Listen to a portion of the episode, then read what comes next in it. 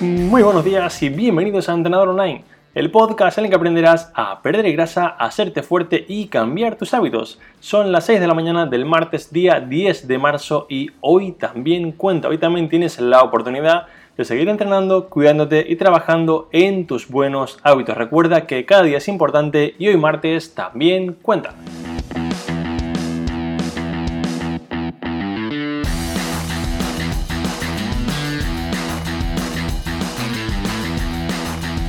En el capítulo de esta mañana tenemos una entrevista muy muy interesante con Guille NutriScientific. En ella hablaremos de la nutrición desde una perspectiva global, desde una perspectiva que entiende la nutrición como un todo conectada con tu mente y no solamente con contar calorías. Veremos cómo influyen en tu nutrición factores como el sueño, la dopamina, el estrés o muchas otras cosas y veremos cuáles para Guillermo el error que más se comete a la hora de perder grasa para que así pueda solucionarlo y mejorar mucho más. Lo que más me gusta de esta entrevista es que realmente entenderemos que la nutrición no solamente es contar calorías, como si fuésemos pues un robot que solamente atiende a un factor que es un número y veremos que hay mucho más allá a nivel de estrés, a nivel de dopamina, a nivel de sentimientos, que son los que realmente van a hacer, digamos, van a desembocar en que tú consigas o no tu resultado con tu nutrición y en este caso tu pérdida de grasa. Pero antes de contarte todo esto y pasar a la entrevista, quiero darte una super noticia y es que ya mismo tienes en trainingarrandewall.com una clase completamente gratis en la que te explico cómo conseguir perder grasa, hacerte fuerte y cambiar tus hábitos en las próximas 8 semanas. Es una clase de aproximadamente una hora en la que te explico todas las fallas del entrenamiento, nutrición y hábitos para que puedas conseguirlo desde ya. Puedes acceder a la clase totalmente gratis entrando ahora mismo en trainingarrandewall.com.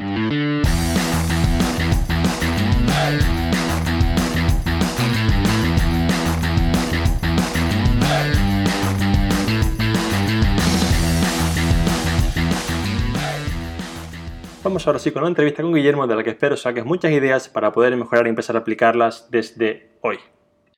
Muy buenos días, Guille. Gracias por estar aquí. ¿Qué tal estás? Muy bien, ¿y tú, Alberto, cómo estás? Yo feliz acá y agradecido eternamente de, que me hayas invitado a tu podcast. Así que, nada, súper bien, tío. ¿Y tú cómo estás? Bien, la verdad que muy, muy bien. Y bueno, Guille, siempre que, invito a alguien al podcast me gusta un poco al principio explicar por qué lo invito, ¿vale?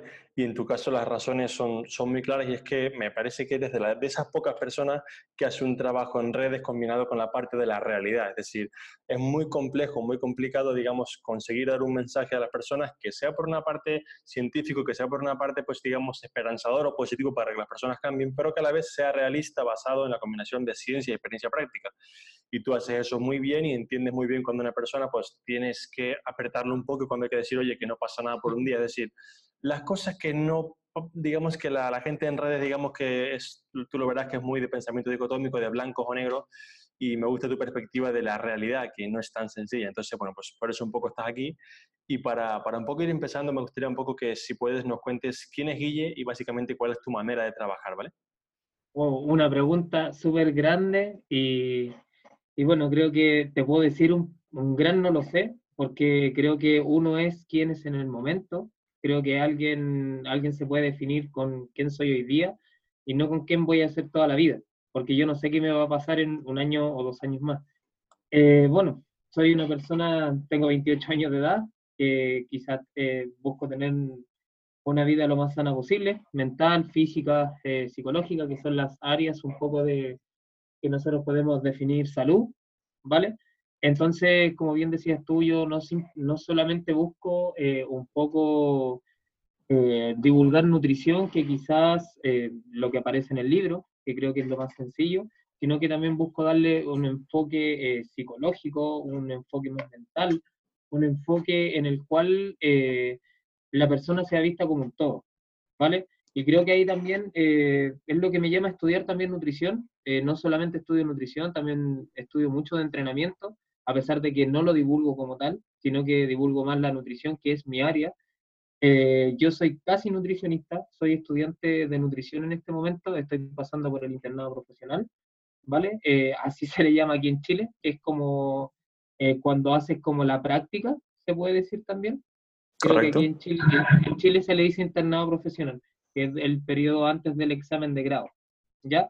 Eh, bueno, en este momento lo que busco quizá es ayudar un poco más en, lo que tiene que ver con nutrición. Aquí en Chile, por lo menos, la desinformación es bastante grande a nivel profesional y a nivel de las personas también.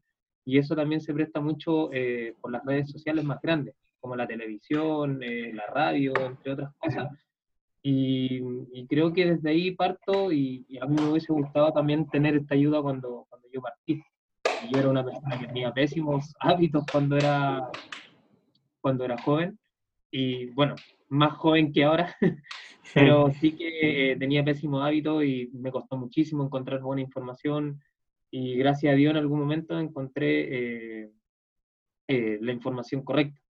¿ya? También de los españoles, que de verdad soy muy agradecido de, la gente de España, porque creo que gracias a ellos es que el habla hispana eh, se divulga mucho esta información que es de manera muy correcta, gente antigua. Eh, después, bueno, llegué mucho también a, a, gente que era más, que quizás estaba más arriba, como quizás Lane McDonald, por ejemplo, en mi caso, la nutrición, Alan Aragon, eh, José Antonio, que también son personas que quizás están un escalón más arriba y que me baso mucho de las cosas que hablo. Y bueno, la manera de trabajar mía, eh, a mí la, la parte nutricional, yo, yo, les veo la parte nutricional a algún puñado de personas, no trabajo con, con tanta gente como quizás lo hacen algunos nutricionistas. Eh, trabajo con gente que más confía en mí, que me pregunta netamente, son personas que creo que en, su, en el global son personas que eh, han pasado ya por cuatro experiencias anteriores y gracias a eso es que, bueno, sea, los veo y veo, analizo y veo el por qué, qué pasó. Porque claramente, o sea, pasar por cuatro profesionales no, no es algo que sea como muy eh, común. O sea, pasar por cuatro profesionales y que ninguno le haya acertado a, a una situación eh, es bastante raro. Y bueno, después de que se hace el trabajo, que yo creo que tú también debes manejar lo que es el cálculo macronutriente, realizar una pauta nutricional para un objetivo dado, eh, creo que la parte más fundamental es el acompañamiento, que creo que es una parte que yo encuentro que, bueno, si tú tienes un, prototipo de personas que sabes que no sabes qué ha pasado con ellos durante, con cuatro profesionales anteriores, claramente hay algo que pasa más allá. Y eso es desde ahí donde viene el acompañamiento, del quizás solamente preguntarle cómo está, y eso obviamente a veces hace la diferencia, porque puedes conocer a la persona, quizás un poquito empujarlo, y y eso, creo que, creo que es como mi fuerte en pocas palabras, que me dedico mucho a eso, al, al tema del acompañamiento. Perfecto, ya has comentado una cosa muy buena y justamente viene, viene un poco a colación de lo que tú dices ahora, que comentabas que al principio un poco, pues digamos que tuviste la, la suerte, por así decirlo, o digamos la, la buena, la, buena vista para encontrar buenas fuentes de información, ¿vale? Y justamente, eh, digamos que, y tú lo has visto, lo, lo, podemos comprobar con esta idea de que las personas a las, con las que trabajas han pasado ya por cuatro fuentes anteriores sin haber, digamos, pues llegado al, al camino adecuado, ¿no?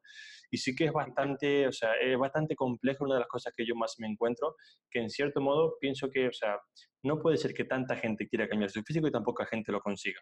Si no puede ser que tanta, tanta gente quiera cambiar y tampoco llegue al éxito. Entonces me doy cuenta que es, que es muy complejo para muchas personas y, y realmente las personas no tienen la capacidad al principio para discernir o para diferenciar entre qué información es más correcta que otra.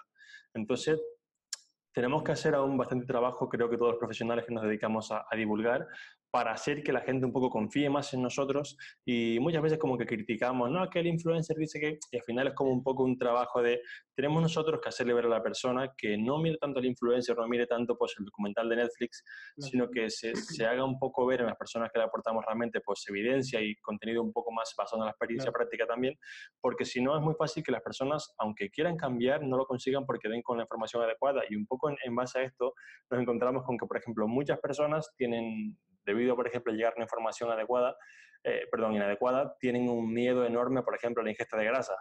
Entonces, por ejemplo, una de las cosas que, que más he visto en, tu contenido, una de las cosas que le da mucha importancia es que las grasas, los lípidos en sí, tienen un, un, efecto bastante positivo sobre la dopamina, que al final la dopamina es una hormona pues, muy importante, sobre todo pues, para poder mantenerte en el camino, por así decirlo. Entonces, ¿podrías contarnos un poco cómo puede ayudarnos la ingesta de grasas para pues, toda la dopamina y mantenernos un poco en el camino y no abandonar toda la dieta, etcétera? Claro, lo que sucede es que, bueno, como decías tú, eh, es súper complicado llegar a la información real. Eh, yo he escuchado a muchos profesionales que dicen, no, pero está sobreinformado esto. Y tú dices, claro, o sea, si estuviese sobreinformado todo esto, eh, es que todos tendríamos físicos tremendos, todos tendríamos la información acorde, no le tendríamos miedo, como por ejemplo a las grasas, que cuando yo te digo, oye, las grasas tienen 9 calorías por gramo, y es un espanto, inmediatamente vuelve a ser un espanto. Y bueno, es un espanto injustificado, las grasas vienen siendo un macronutriente esencial, en pocas palabras, eh, a diferencia, por ejemplo, de, los carbohidratos que no son esenciales, y la proteína que también es esencial para, para agregarla también. Y bueno, a través de esto es que yo he estudiado bastante de las grasas porque creo que es como el patito feo de, de los macronutrientes.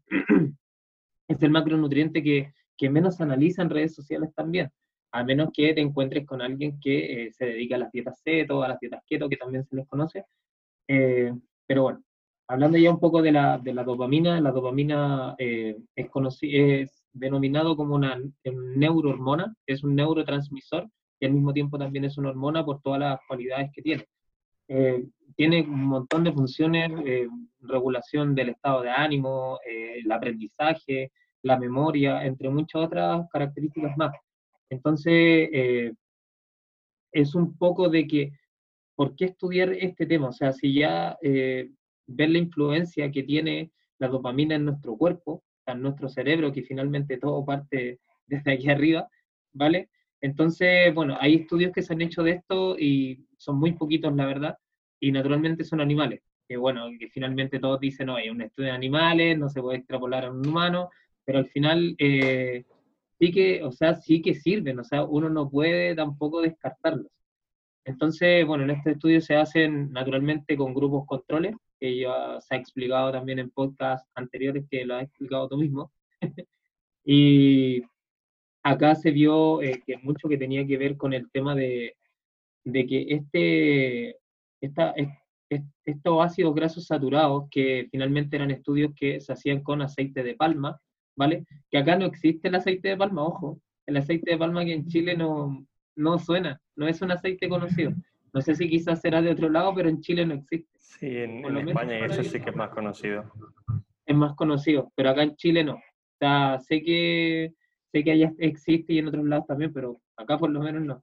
Y bueno, estos ácidos grasos saturados eh, generan una disminución en una proteína que es llamada la AMPH, que es una proteína que genera la satisfacción, en pocas palabras.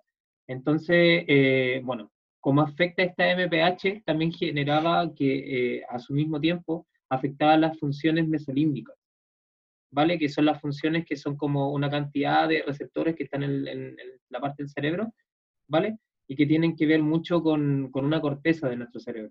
Bueno, esta función al final, eh, en, esa, en esa corteza están todos estos tipos de funciones que mencioné anteriormente, concentración, aprendizaje, estado anímico, y se veía que cuando nosotros teníamos un alto consumo de grasas saturadas, esta, estas funciones se veían disminuidas, ¿vale? Y se veían disminuidas obviamente en los ratones de laboratorio, en el aprendizaje, por ejemplo, de memorizar, eh, en la salida, por ejemplo, de un laberinto, entre otras situaciones que se hacían. Por ejemplo, cuando llegaban a un alimento, había un grupo que eran los que estaban eh, con grasas monoinsaturadas, ¿vale? Que estaban, eran ratones que tenían más sobre todo ácidos grasos y tenían mucho mejor aprendizaje que los otros.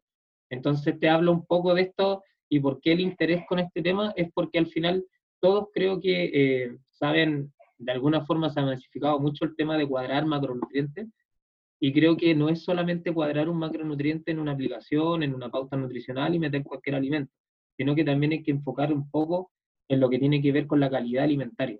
Y la calidad alimentariamente te da estas cosas. O sea, si tú, por ejemplo, tienes poca satisfacción, obviamente quizás va a aumentar un poco el estrés. Al aumentar el estrés puede aumentar la ansiedad y obviamente eso puede ser un desencadenante para que tú te salgas de tu alimentación o del objetivo que estás haciendo. Y finalmente todo parte arriba, en pocas palabras. Y ahora lo otro es que, bueno, ningún tipo de grasa en verdad hay que tenerle miedo, hay muchos estudios también de las grasas saturadas, hay un montón de estudios que en, algunos casos no se dan afecciones, pero sí que también hay que ver el contexto. O sea, no es lo mismo una grasa saturada proveniente de un aceite, o sea, un aceite frito, eh, a compararla con, no sé, quizás con una grasa saturada proveniente de, de, la leche entera, que no viene siendo lo mismo. ¿Se entiende? Eh, así que eso, eh, creo que creo, por eso me, me causa mucho interés el tema de las grasas. Eh, es un tema que poco se habla y la verdad es que tiene un montón de funciones, o sea, tienen un montón de cosas. Hay estudios también, para seguir un poco hablando de esto mismo, hay estudios que en ganancia de masa muscular, también por el tipo de ácido graso que tú tengas, o en predominancia, también tú vas a ganar más masa muscular o, y ganar menos grasa corporal dependiendo del ácido graso predominante en tu cuerpo también. Y pasa en este mismo caso, o sea, grasa saturada se veía que ganaban 1.6 kilos menos de masa muscular en un proceso largo que otro grupo que consumía, por ejemplo, ácidos monoinsaturados eh, en predominancia. Entonces, la verdad es que las grasas tienen mucha importancia más allá de que las calorías que tienen.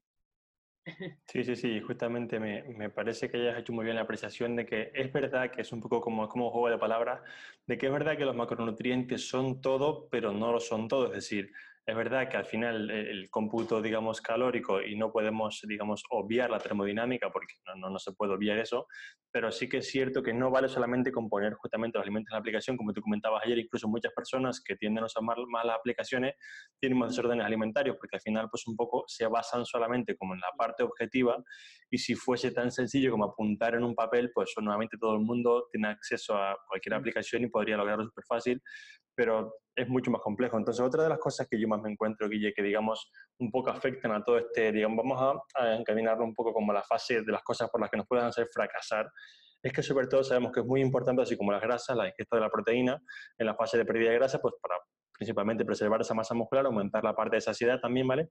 Y me encuentro que muchas personas ya no solo no llegan a ese nivel de grasa, perdón, de proteína, sino que digamos que la primera premisa cuando les digo, oye, mira, pero es que tu ingesta proteica es muy bajita, tenemos que irlo aumentando poco a poco, no, pero la proteína es mala. Entonces, digamos que ya no solo me encuentro con el primer, digamos, impedimento que es conseguir ingerir la proteína adecuada, que no es fácil para muchas personas si no tienen el hábito, es bastante complicado que lleguen a esos gramos adecuados, sino que antes de empezar en ni siquiera cómo hacerlo, piensan, no, no, pero es que esto va a ser malo para mí. Entonces, realmente, ¿qué, qué referencias tenemos pues, serias, ¿vale?, de que demuestren que un alto, una alta ingesta de proteína es mala para la salud. De hecho, bueno, o sea, yo, yo lo que naturalmente me encuentro es más tirado con las grasas, o sea, las grasas eh, siempre me encuentro un consumo súper bajo. Acá en Chile también las proteínas cuesta mucho cumplirlas, en pocas palabras, o que hay pocas variedades de, alimentos. Creo que en España hay yogurts, creo que son, que tienen hasta 30 gramos de proteína. Sí. aquí creo, nosotros el máximo que tenemos es de 14. Y es como una locura. Se acaba el primero, ¿no? Claro, y ha causado mucho revuelo aquí en Chile. Bueno, el tema de las proteínas eh, naturalmente causa miedo por el tema del daño renal. Y creo que primero hay que contextualizar todo. O sea, el daño renal es un daño, o sea, es algo injustificado, pero que se trataba de justificar por medio de algunas revisiones de estudios. Algunos estudios que mencionaban, por ejemplo, que habían eh, eh, afecciones renales con consumos solamente por pasar 10 gramos a la ingesta de la RDA, que es un 0,8 gramos que creo que ahora está en 0,86, y que la verdad sea, es muy bajo, o sea, ni siquiera para, para cualquier persona es, demasiado bajo. Eh, y bueno, estas revisiones de estudios que, que, se hacen de mala forma, en pocas palabras, porque son estudios que finalmente se sacan de contexto o se lee solamente el, el abstract, eh, son estudios que eh, se hacían en personas que ya tenían una afección renal previa. Entonces, las tasas de filtración glomerular eran distintas en personas que ya tenían una afección versus las personas que son saludables en personas que están con una afección renal, sí que es necesario tener un control proteico. Obviamente ahí va a haber, va a depender obviamente del estadio en que se encuentre, va a depender también de, por ejemplo, eh, de, si no sé si es un dializado, si no es dializado, va, a depender de, la situación obviamente de cada uno. Ahora, en una persona saludable hay estudios, por ejemplo, de una de las personas que mencioné anteriormente, que es José Antonio, que tiene estudios, por ejemplo, por sobre seis meses consumiendo sobre 3 gramos de proteína, hay estudios por ahí también que andan sobre los 4 y 5 gramos de proteína por kilo corporal.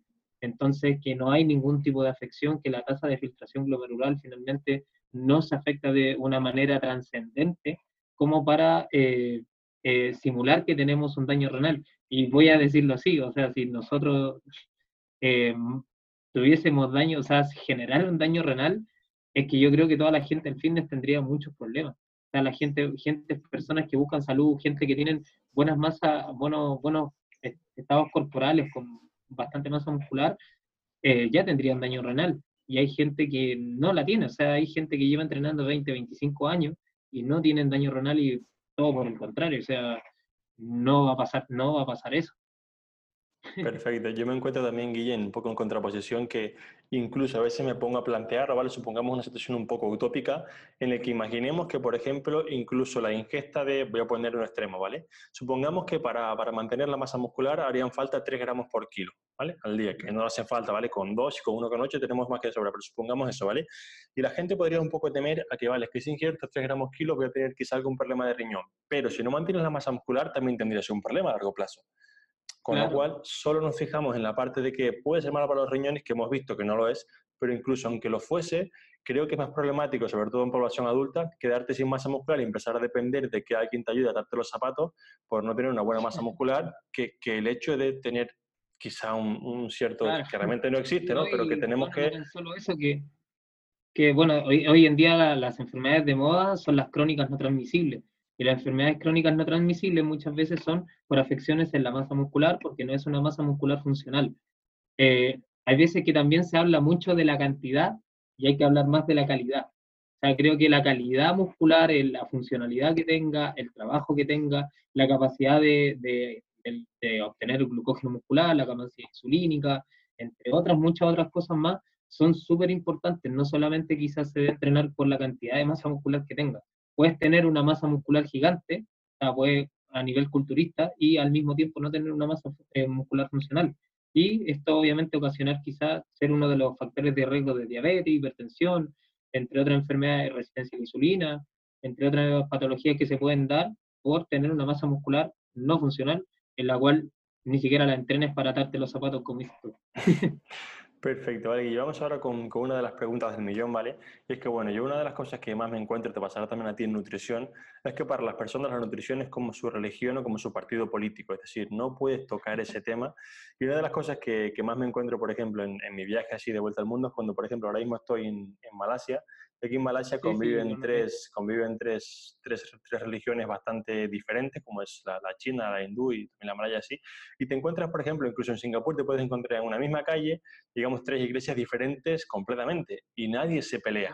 Y cuando luego veo las típicas peleas o debates de, de nutrición, entonces, un poco con, digamos, hay mucha gente que, digamos, que las dos perspectivas más, más grandes que nos encontramos es las personas que hacen como low carb, la gente de keto, set y compañía, y digamos las personas que están a favor de los carbohidratos. Entonces, digamos que la, la, revisión científica en sí dice que no hay ninguna mejor que la otra para perder grasa, ¿vale? Pero ¿podrías explicarnos un poco más allá si realmente pues existe una dieta que sea mejor que la otra para conseguir perder grasa o perder peso?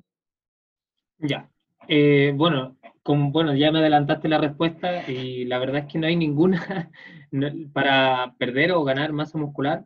Eh, yo creo que primero hay que enfocar el contexto, ¿ya? Porque son dos fases diferentes, son dos situaciones diferentes. Quizás para perder grasa corporal, aunque en verdad sí podría ser que sea mejor la otra, pero ya, vamos a dar contexto. Creo que para perder grasa corporal, por cantidad de grasa corporal, de cuánta grasa corporal yo pierda, ninguna de las dos al final va a ser eh, mejor que la otra, ¿vale? De hecho, hay estudios que, por ejemplo, hablaban de que al principio de, de una dieta cetogénica, por ejemplo, se hacía, eh, había un poco más de pérdida de grasa que, otra, que, otra, que, otro grupo de personas, o pérdida de peso, mejor dicho. Eh, pero finalmente se veía que eso era una ineficiencia que pasaba al comienzo y eso solamente, esa tasa volvía posterior a los dos días, si es que un día y medio aproximadamente. Entonces, al final, no hay ninguna ningún beneficio en la cantidad de masa muscular que tú quieras, o sea, de masa grasa corporal, perdón. Ahora, viendo el contexto, yo creo que eh, también hay que ver eh, la funcionalidad de la, grasa, de la grasa y del carbohidrato para el deporte. O sea, si por ejemplo yo llego y disminuyo mis hidratos de carbono, mi glucógeno muscular va a caer. Si mi glucógeno muscular cae, mi rendimiento deportivo va a caer por una cosa obvia. Al comienzo va, quizás va a caer hasta que suceda la adaptación a eh, el tema de la, de la, de la grasa corporal, como, o sea, de la grasa, perdón, de la grasa hereditaria, como un mecanismo energético principal. Entonces, tenemos que eh, este hidrato de carbono eh, te puede dar mucho más quizás que la, grasa, que la grasa para el deporte. Y eso es así. Entonces, eh, quizás en contexto, quizás la cantidad de grasa, corporal, grasa que vas a perder va a ser la misma, pero la forma va a ser diferente. Y eso es ahí a donde yo quiero llegar. quizás eh, beneficios como tales no van a existir, sobre todo con la ingesta de hidrato de carbono, que se ve que si tú tienes una ingesta de hidrato de carbono bastante buena, es mucho más fácil mantener tu rendimiento. Y obviamente algunas otras funciones, por ejemplo, funciones cerebrales, nuevamente vamos a entrar, que también tienen que ver mucho con los hidratos de carbono. Entonces, eh, irte para hacia algún lado, yo creo que no. Ahora, si tú tienes una preferencia, que por ejemplo tu alimentación realmente se basa mucho en los ácidos grasos o en los hidratos de carbono, pues adelante, o sea, si te sale más cómodo, bien, pero un beneficio no. Ahora, en ganancia de masa muscular sí que hay estudios que revelan y eh, las dietas altas en hidratos de carbono pueden ser mejor que las dietas eh, en, que son más eh, altas en grasa. Y esto también tiene que ver mucho por el glucógeno muscular, nuevamente, la asimilación, por ejemplo, de los receptores GLUT4, y eso tiene que ver mucho con eso. O sea, se, sí que hay un beneficio en razón de la ganancia de masa muscular, pero quizás en pérdida de grasa solamente es la forma. Ahora, también tienes que preguntarte si eso lo vas a hacer toda la vida. O sea, si tu alimentación que te has regido toda la vida por comer, no sé, eh, pan todas las mañanas y de repente ese pan lo estás cambiando por un puñado de frutos secos, la verdad es que no hay adherencia que, que se genere. Y al final esto es adherencia, o sea, lo que tú puedas hacer de allí a 10 años. Y esas son las formas comparables. O sea, si yo me comparo cada dos meses, lo más probable es que después vuelva a mi estado anterior, netamente porque mi adherencia no es buena. Y, también hay que recordar también nuevamente el tema del estrés, que también es algo que, que, me gusta mucho revisar y ver que esa alimentación no te causa un estrés mayor a todos los otros estreses que ya tienes en tu vida.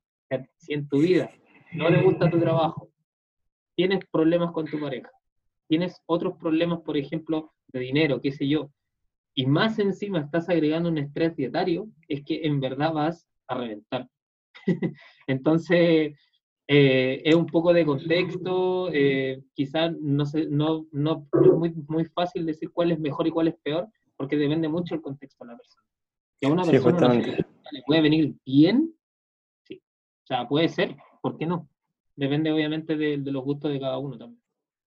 Sí, justamente comentaba muy bien esto del, estrés, ¿vale? Y, un poco tiene que ver también con la parte de la fuerza de voluntad y se ha estudiado que la fuerza de voluntad es finita. Es decir, si tú tienes, te levantas por la mañana con fuerza de voluntad 100, pero vas a un trabajo que no te gusta, el jefe te pelea, tienes un problema, lo que sea, y tu fuerza de voluntad llegó a 15, es mucho más fácil que al final del día acabes por comer mal y te dé, digamos, pereza hacer de comer o lo que sea, porque tu fuerza de voluntad se acabó con otras cosas, con lo cual, aunque no tenga que ver con, digamos, tú no has hecho de comer 10 veces al día, tu fuerza de voluntad es una para todas las cosas, con lo cual, como tú bien dices, si estás ya una, en una vida que, digamos, pues ya tiene bastantes aferencias, digamos, que te afloran ese estrés, y encima tu nutrición hace que aumente ese estrés, agotando la fuerza de voluntad, es súper sencillo que la adherencia al plan dure cuatro horas, es decir, que, a media mañana ya, ya, quieras comer otra cosa. Ya no quieras hacer nada. Claro, porque es, es, muy complejo. Entonces, para una de las maneras, Guille, que, que nos podemos encontrar para un poco pues, controlar este estrés, y que creo que este creo que es un poco el, el problema que nos cansaremos de repetir toda la vida,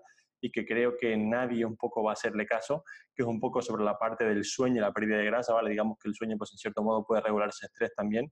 Entonces, ¿cómo de importante es, que ¿vale? El sueño, porque siempre nos centramos en los hidratos, que si la proteína, que si la grasa, pero pocas personas, y realmente me encuentro con muy pocas personas que le hagan caso a su sueño realmente. Entonces, ¿cómo de importante es el sueño, ¿vale? O digamos, el descansar bien para conseguir esa pérdida de grasa?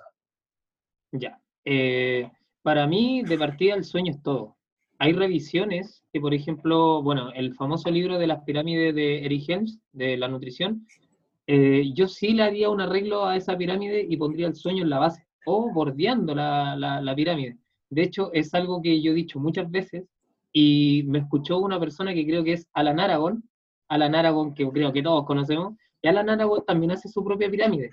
Y Alan Aragon pone el sueño alrededor de la pirámide. Y es porque finalmente el sueño involucra todo. O sea, el sueño finalmente es todo. O sea, si yo duermo mal, lo que va, primero va a pasar es que voy a andar más estresado todo el día. La ansiedad nosotros sabemos que sube cuando nosotros eh, tenemos un sueño más bajo.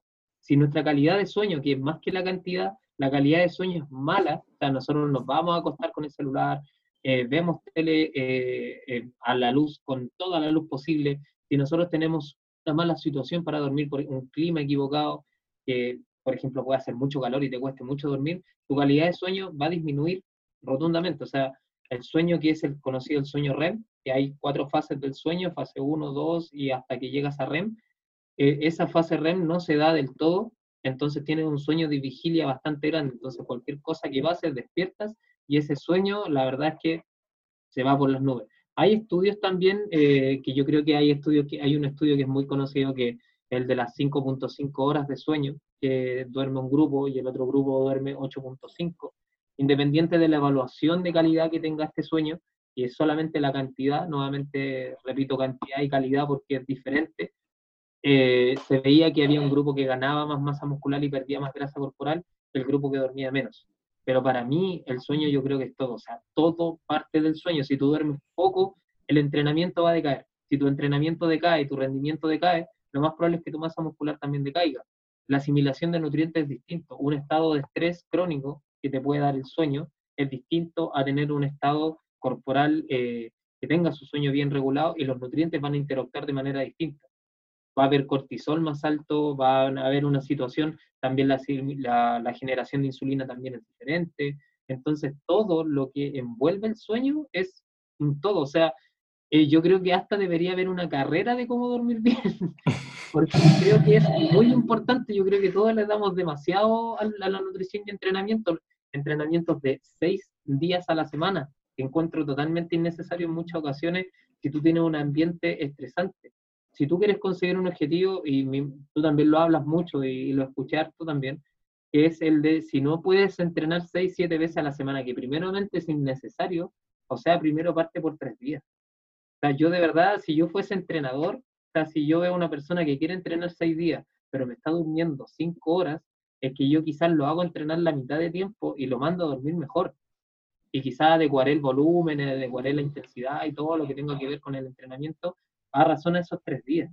Pero si no, la verdad es que o sea, vas a rendir pésimo, porque yo de verdad también he, estado en periodos de estudio que he dormido cuatro o cinco horas, tres horas incluso, y la verdad es que afecta demasiado. O sea, el entrenamiento no es lo mismo, te pesa la barra, ya la sentadilla no es la misma que hacía ya hace dos meses, el peso muerto ya es una cosa que, que se te salen hasta los ojos. Entonces, eh, para mí, de verdad, el sueño la importancia que tiene del dormir bien, la verdad es que, o sea, para mí es todo, o sea, no, no podría decirlo de otra forma, es todo, o sea, es la base antes del entrenamiento y la nutrición para mí. Sí, justamente si lo que paramos un poco con el ejemplo que, que yo dije antes de este, este, digamos, empezar el día con el 100% de batería y al final irlo agotando sería empezar el día al 35, es decir, si ya de por sí tu día va a ser que se te baje la energía, la fuerza de voluntad porque el día es así, es estresante, las situaciones, el trabajo, las parejas, los hijos, lo que sea, si ya empiezas el día en, en menos 25, pues es mucho más sencillo que al final pues todo funciona peor, como, como tú bien dices. Claro, y de hecho, bueno, para aprendizaje, para todo lo que tenga que ver, el, el, mismo entrenamiento, o sea, el entrenamiento es una constante aprendizaje. Si tu aprendizaje está bajo por el sueño, sabes que realmente las ejecuciones van a ser pésimas, lo más probable es que tenga un récord de lesión más grande, no, para mí de verdad sigo diciendo, va a ser todo y esto daría quizás para, para un curso completo. Sí, sí, completo. Hay un montón de cosas que se pueden hacer, se pueden mejorar mucho el entorno, se puede mejorar mucho, eh, creo que a nivel psicológico, lo que tú haces antes de dormir, lo que haces dentro del día, se pueden regular los niveles de cafeína, hay suplementos que también se pueden utilizar, se puede hablar de melatonina, hay un montón de cosas que, que se pueden hablar en torno a esto y como digo, o sea, le damos mucho a la nutrición y al entrenamiento, pero le damos poco al, al descanso. Queremos actuar como un caballo de carrera, pero la verdad es que no tenemos ni siquiera comida para alimentar ese caballo. Sí, muy buen ejemplo. Vale, Guille, para un poco ir, ir, terminando, ¿vale? Hemos comentado temas, la verdad, que muy de pilares muy grandes y hemos comentado pues, todo el tema de las grasas, los carbohidratos, el sueño, la proteína, pero si tuviese que quedarte, digamos, con un error, ¿vale? Sé que, sé que esto no es fácil, ¿vale? Sé que es como cuando le preguntan a un padre qué hijo prefiere, pero si tuvieras que quedarte con solamente un error, digamos, que te encuentras que las personas más cometen a la hora, digamos, de perder grasa, que es lo que les impide perder grasa, ¿cuál sería para ti? Sabes que esta pregunta, eh, bueno, es pensada, obviamente, la pensé, y es súper complicado porque de primera yo pensé que iba a decir el sueño. Yo creo que ese era uno de mis errores, pero creo que hay otro error que lo veo mucho más aún que el sueño, y es el no saber decir que no. Aunque suene paradójico, para mí el no saber decir que no y el solamente eh, enfocarte en darle el gusto a las personas, eh, no sé, en caer bien simplemente en un contexto social, el no saber decir que no frente a tus propios objetivos creo que es lo más, lo más difícil que creo que las personas enfrentan el día a día. Porque para cambiar eso tienes que cambiar de acá. Y hay muchas situaciones que pueden pasar del cerebro, perdón, que le imagino saber. creo que eh, el decir que no es la peor falencia. O sea, hay situaciones que, hay personas que de lunes a viernes súper bien. Y esta es lo que pasa total, siempre pasa. De lunes a viernes todo bien. Tú sales con tu grupo de amigos y el grupo de amigos inmediatamente, por no saber decir que no a una situación, por no anteponer tu objetivo, tu situación personal, lo que tú quieres hacer, eh, antepones todo. O sea, matas cinco días de la semana haciendo las cosas bien para que llegue un día en el cual ni siquiera es tu decisión y actúas de mala forma, vuelves a ser el que estaba haciendo anteriormente y finalmente eso eh, retrasa todos tus objetivos personales. Un objetivo que quizás puede tardar tres meses, lo haces demorar ocho y nueve por estas situaciones. Entonces creo que el decir que no eh, es una situación bastante complicada, eh, porque creo que hay que cambiar mucho mentalmente y, y, y, o sea, pones muchas cosas en juego. O sea, tú, tú puedes saber, tienes amigos de 10 años que no necesariamente son tus amigos. O sea, si hay una pueden pasar dos situaciones. Puedes estar eh, con tu amigo en un bar, por ejemplo. estando en un bar, pasan dos cosas. Una, te pueden aceptar lo que tú estás diciendo. O sea, yo puedo decirle que no inmediatamente a una persona, sabes que yo no quiero beber alcohol porque yo de verdad estoy cambiando el tema del alcohol. Llevo 10 años consumiendo alcohol, llevo 10 años dando, dándole ataque a mi hígado y, y bueno, o sea, no quiero beber. Y puede ser que tu grupo asuma, si son tus amigos, van a asumir y van a decir, perfecto, o sea, no hay ningún problema, compartamos, y, eh, vengamos a lo que, eh, hagamos a lo que vinimos, o sea, que es reír y nada más. Pero puede pasar una segunda situación y es la que yo considero que no son tus amigos, que es el rechazo, el decirte, oye, pero cómo tan fome, eh, cómo puede pasar esta no, no quieres compartir con nosotros, eh, un montón de cosas y finalmente lo que va a pasar es que se alejen tus amistades.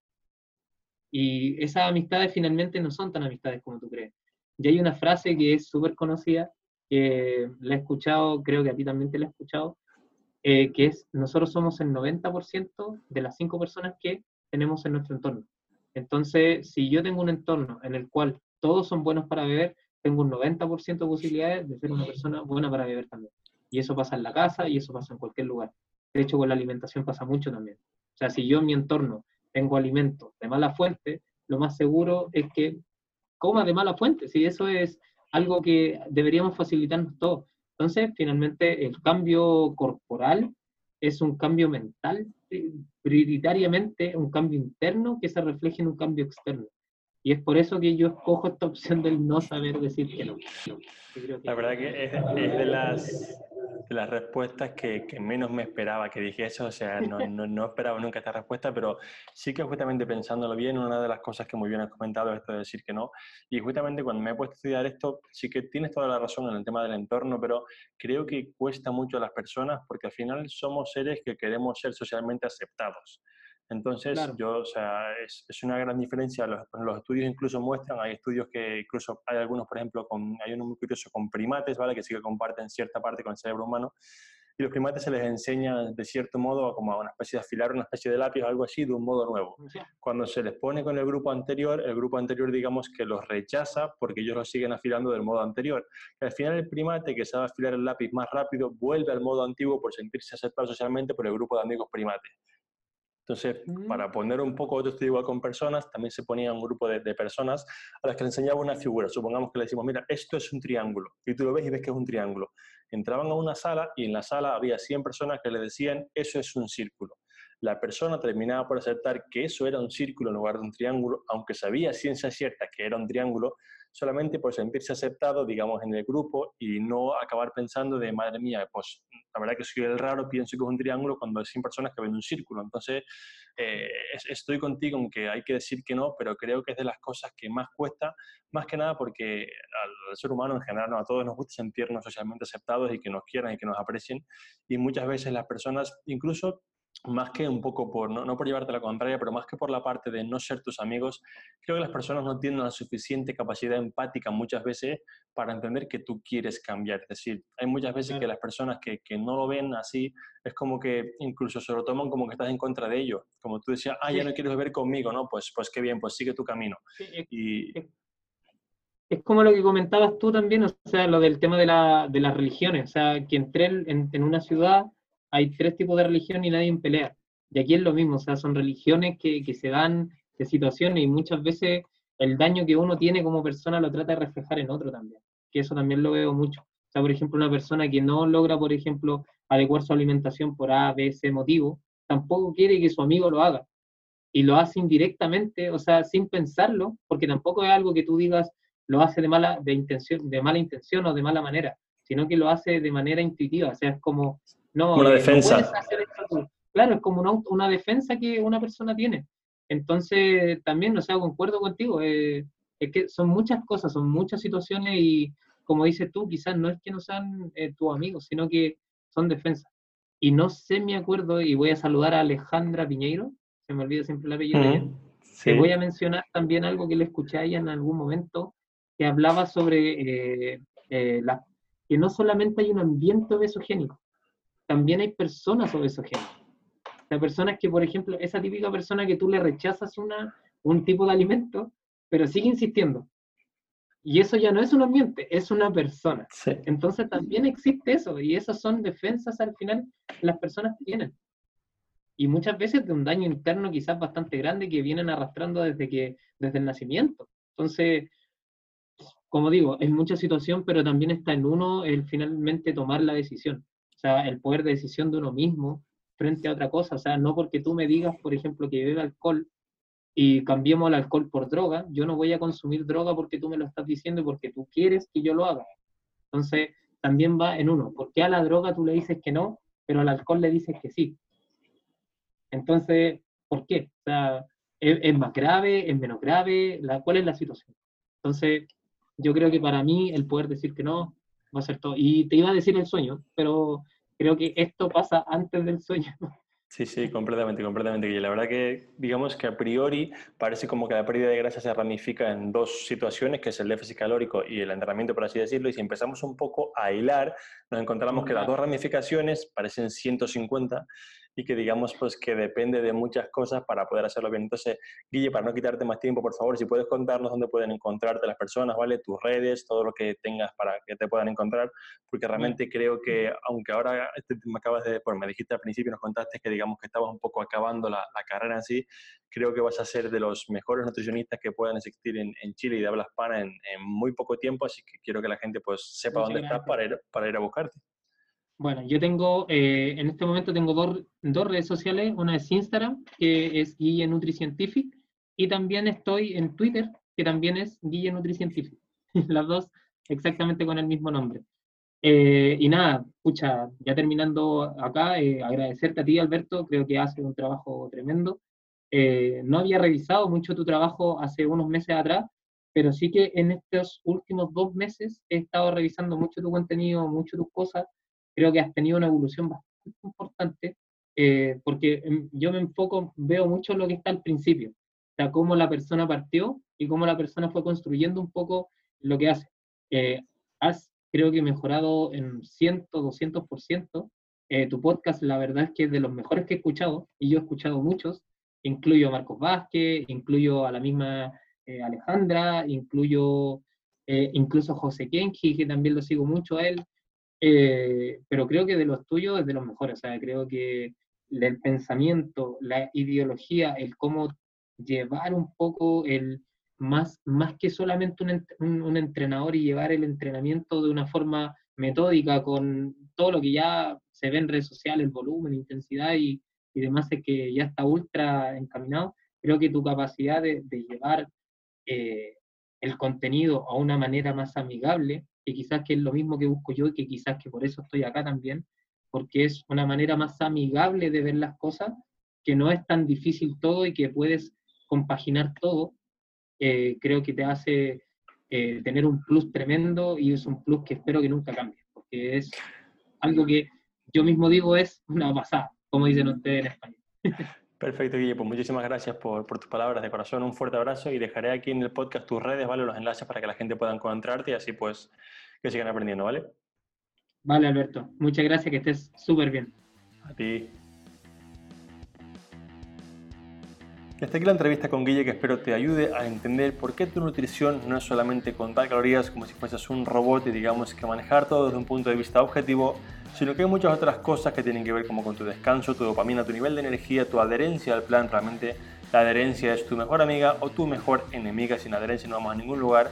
Y recuerda que debes intentar ver esto como un cómputo global en el que lo principal es cambiar esos hábitos que siempre insisto para comer un poquito mejor, cocinar mejor, no eliminar ningún tipo de alimento porque sí, e intentar poco a poco conseguir, digamos, que este cómputo global, algo tan complejo como la nutrición, sea para ti algo sencillo y fácil de mantener en el tiempo. Así que hasta aquí este capítulo, como siempre, muchas gracias por escucharme, por apuntarse en Training Around the World y por cada comentario que me dejáis, ya sea en iTunes, en Instagram o en cualquier red, para que yo siga aquí cada día grabando un podcast a las 6 en punto de la mañana.